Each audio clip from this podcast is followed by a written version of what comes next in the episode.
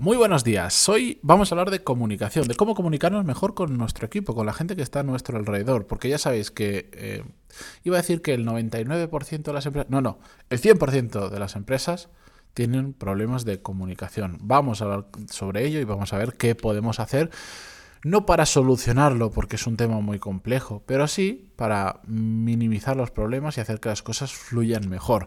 Atentos que empezamos con el episodio 1090, pero antes de empezar, música épica, por favor.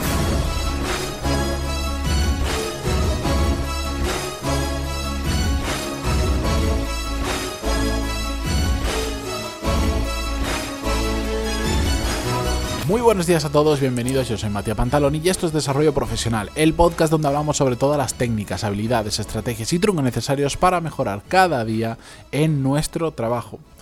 María Ángeles es un oyente del podcast que me escribía, eh, me contestaba de hecho cuando suscribís a la newsletter en pantaloni.es, donde todos los lunes ya sabéis que cuento más cosas sobre desarrollo profesional. De hecho, justo ayer envié la última newsletter me respondía al email de bienvenida y me decía lo siguiente, gracias por tu podcast, le os voy escuchando uno a uno porque son muy animantes. Mi pregunta o idea es cómo ser mejor comunicador o comunicarse mejor con el equipo. Parece que ya está conseguido, pero no. Gracias, María Ángeles.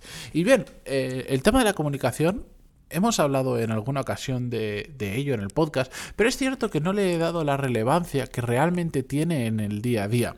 Yo, el que la el que hay una mala comunicación en la empresa es la queja que sé que hable con la empresa que hable, entre a trabajar en la empresa que entre, o sea quien sea que le puede si yo ahora os pregunto uno a uno a vosotros diría, mencióname mm, tres problemas que tiene tu empresa, en el siempre aparece el tema de es que en mi empresa la comunicación es fatal.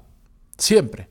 Es increíble. Y si hay alguien ahí que me pueda decir, oye, mi empresa es un ejemplo de lo bien que nos comunicamos, está todo clarísimo, siempre se hace perfecto, que me escriba en pantaloni.es barra contactar y lo traemos al podcast para que nos cuente cómo lo hacen y después le, hacemos un estatua y lo ponemos en la plaza, en, en alguna plaza aquí importante en Madrid, porque realmente es una cosa que se hace fatal y todos somos conscientes de ello. Pero lo curioso es que a pesar de que todos somos conscientes de que nuestra empresa comunica mal, ¿sabéis una cosa?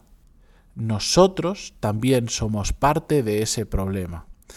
Esto eh, se produce el mismo efecto que una vez me lo explicaron y me hizo mucha gracia cuando lo entendí. Esto es como cuando vas conduciendo, te encuentras en un atasco, llevas no sé cuánto tiempo parado y te empiezas a quejar y dices, es que la gente es idiota, todo el mundo sale a la misma hora. Entonces nos quedamos aquí atascados. Claro, amigo, pero tú has hecho exactamente lo mismo. ¿Por qué todo el mundo lo está haciendo mal y tú eres la única persona que está viendo esto? No, es que tú también estás haciendo exactamente de lo que te quejas, tú lo estás haciendo. Pues con la comunicación pasa igual. Todos nos quejamos de que hay una mala comunicación, pero a la vez, cuando nos toca de nuestra parte, ¡ah! Ya no lo hacemos tan bien. Y si os preguntara por qué, yo lo he hecho en alguna ocasión, empiezan las excusas de todo tipo. No, es que la gente no entiende, es que yo no tengo tanto tiempo para dedicarle como tengo, yo que sé, gente que me dice que no le explica bien las cosas y que me voy a parar una hora a escribirle un email o me tengo que sentar en cada cosa. Ah, amigo, claro, es que ahí está realmente el problema. Hay, eh, bueno, el problema realmente viene, viene, de muchos sitios y entender estos sitios nos puede ayudar a, a mejorarlo, que no a solucionar el problema, pero sí a minimizarlo. Para empezar, el comunicar bien es una habilidad que no nos han enseñado jamás. Jamás.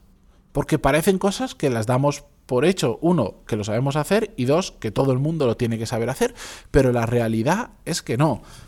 Yo recibo muchos emails de todo tipo, tanto vuestros, de, los diferentes trabajos que tengo, de mil historias. Y me resulta complicado encontrar emails de personas eh, que sean claras en lo que te están contando. Y que sepan redactar un email, por ejemplo, de tal forma que lo que quieren transmitir se entienda de manera clara, precisa y no haga falta varios emails de ida y vuelta.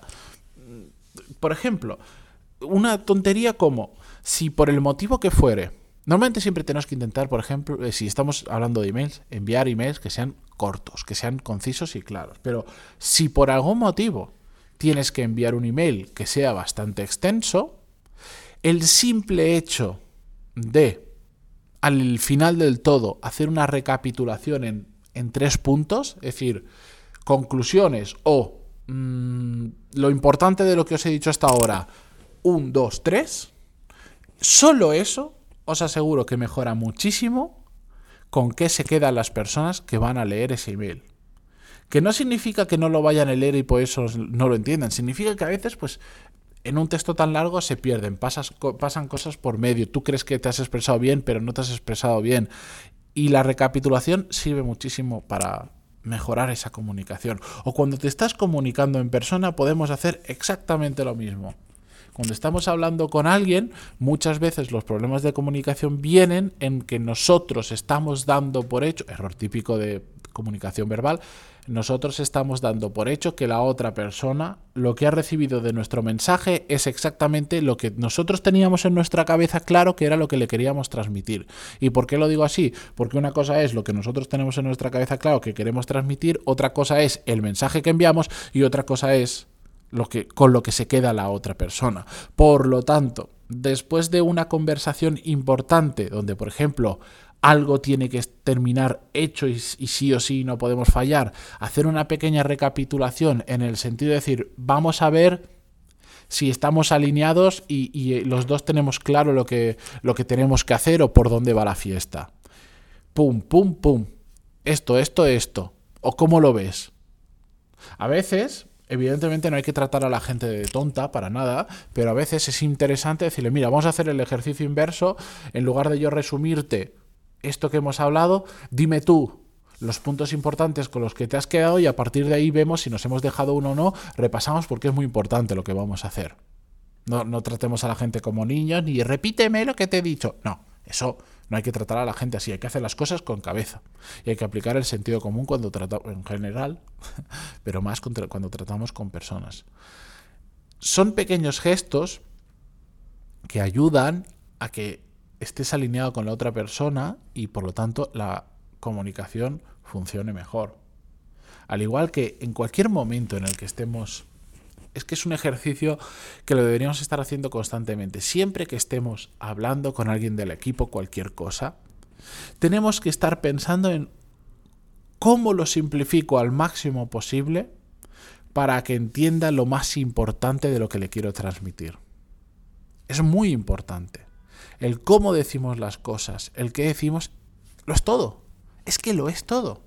Y hay mucha gente que se va por las ramas. Por ejemplo, a mí me pone muy nervioso cuando estamos, sobre todo en, temas personales, no, porque eso va más distendido y te puedes enrollar con otros temas y no pasa nada, pero en temas profesionales, a mí me pone muy nervioso cuando hablas con una persona que te empieza explicando un problema y empieza a meter datos y empieza a irse por las ramas hablando de otros temas que empiezan poco a poco a desviarse del principal, que empiezan a no tener que ver porque te quieren como dar más explicaciones, pero se están yendo del, del tema principal y al final inviertes un montón de tiempo y lo único que hace eso es hacerte perder tiempo y marearte, porque te está dando un montón de información que no es relevante para todo esto. Eso me pone muy nervioso y soy una persona que a nivel profesional tiendo a mm, cortar ese tipo de situaciones porque sé lo que ocurre, que al final salimos de la reunión y, seguimos con las cosas igual de mal que antes. No hemos aclarado mucho. Mm, hemos hablado un montón, pero no hemos aclarado nada. Esa habilidad de saber centrarte en lo que es importante, mm, que viene muy bien para el tema de productividad y muchas cosas en nuestro día a día, a la hora de comunicar, también es muy relevante. ¿Qué quiero? vale, tenemos una reunión, somos cuatro personas. ¿Qué es lo que quiero que termine ocurriendo al final de esta reunión? ¿Con qué se tiene que quedar la gente? ¿Eso que les quiero transmitir qué es? Esto, estas cuatro, cinco cosas, esta cosa, lo que sea. Bueno, pues centra tu discurso, centra tu comunicación en que entiendan eso y no en un montón de cosas que se pueden hablar, pero igual se pueden hablar mejor a través de otro canal o en otro momento. Es tan fácil como eso. Poner de nuestra parte lo máximo posible por un lado para comunicar y por otro lado también para ver si estamos entendiendo realmente lo que otra persona nos quiere transmitir. Hay gente con la que es muy fácil hablar, gente con la que comunicarse es extremadamente simple porque son muy claros, van al grano, hacen todo esto bien, con un pequeño repaso de... Me estás diciendo que pam, pam, pam, sí, está claro pero hay otras personas con las que es extraordinariamente complejo. Y hay entornos, yo lo que he visto es que al final esto, pues como muchas otras cosas, se pega. Y hay entornos profesionales donde hace que todo el mundo sea mal comunicador, porque hay una costumbre de comunicar mal, de no ir al grano, de no ser conciso, de utilizar un lenguaje, por ejemplo, que la gente no entiende. Y por lo tanto todo el mundo pues te dice que sí con la cabeza, ¿por qué?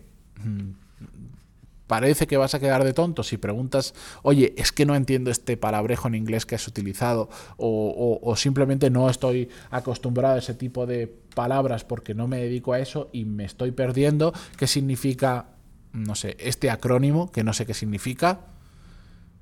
La gente no para eso, todo el mundo con la cabecita diciendo que sí, que sí, sales de ahí y te das cuenta de que nadie se ha quedado con nada. Pero hay culturas de empresa que provocan que eso suceda. Mm, hay un ejemplo que yo utilizo muchísimo, que es, eh, por ejemplo, yo en arquitectura, a lo que normalmente la gente que no ha estudiado arquitectura eh, o no se ha dedicado a ello le llama suelo o techo, en arquitectura se llama forjado. Un forjado puede servir de suelo para la planta de arriba o puede servir de techo para la planta que hay inmediatamente abajo. Pero yo cuando estoy hablando con una persona que sé que no tiene por qué saber eso, no tiene que saber por qué la palabra técnica se llama forjado, no utilizo la palabra forjado, utilizo la palabra suelo, techo, depende de la circunstancia. ¿Por qué?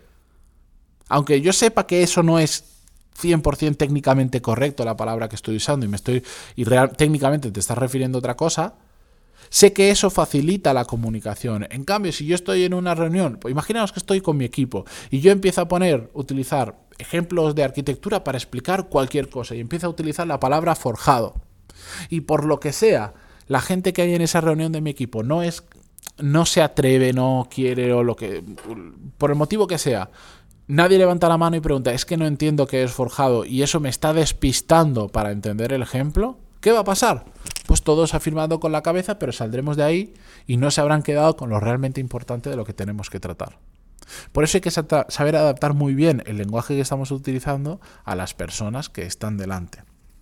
Y con estas cosas, y siempre aplicando el sentido común, somos capaces de comunicarnos mejor con nuestro equipo. Hay miles de cosas más que podemos hacer, pero estas son como muy básicas y que yo creo que todos tenemos 100% claro, no os he contado nada nuevo seguro, pero después en la realidad somos los primeros que en muchas ocasiones complicamos todo y la gente se termina perdiendo y somos, somos parte de ese problema de la mala comunicación. Así que con esto espero haberos dado alguna idea y sobre todo que la próxima vez que estéis en una situación donde digáis esta conversación es importante o este email es importante, os paréis un milisegundo a decir, ¿hay alguna forma que tengo de decir lo mismo, pero asegurándome que la gente lo va a entender mucho más?